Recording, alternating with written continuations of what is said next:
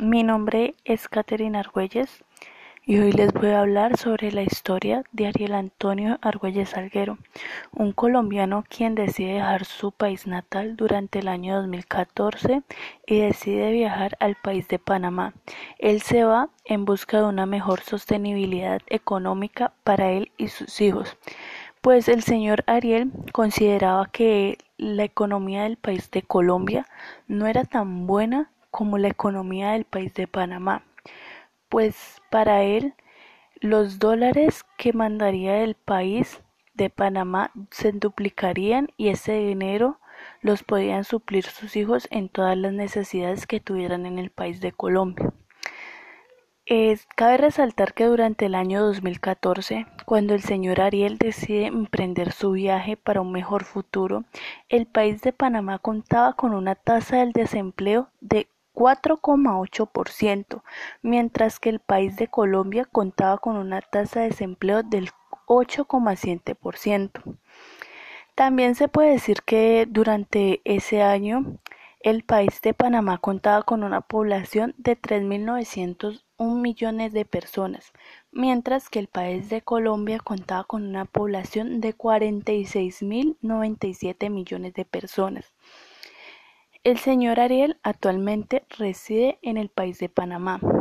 Es trabajador de mecánica automotriz y él considera que allá le va muchísimo mejor a como le iba acá en Colombia hace siete años. Panamá se encuentra en el istmo que une América Central y América del Sur. Su capital es la ciudad de Panamá. Posee el famosísimo Canal de Panamá, que es un hito de ingeniería humana que atraviesa su centro y une los océanos Atlántico y Pacífico para crear una ruta marítima esencial. Esto permite que todo lo exportado de otros países ingresen y salgan muchísimo más fáciles. En cuanto a su economía se puede decir que es una de las más estables, ya que Panamá es el tercer país más competitivo de América Latina. Esto lo dice el Foro Económico Mundial, pero también es el país latinoamericano con mayor crecimiento económico en términos absolutos, es decir, sin tener en cuenta la distribución de riqueza de América.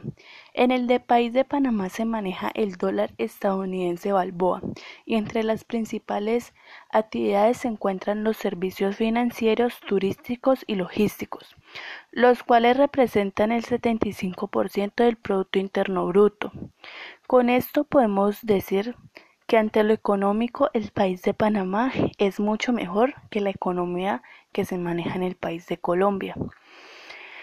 El señor Ariel, quien lleva siete años viviendo en Panamá, afirma que desde que está en ese país su sostenibilidad económica ha sido mucho mejor para él que cuando residía en el país natal de Colombia.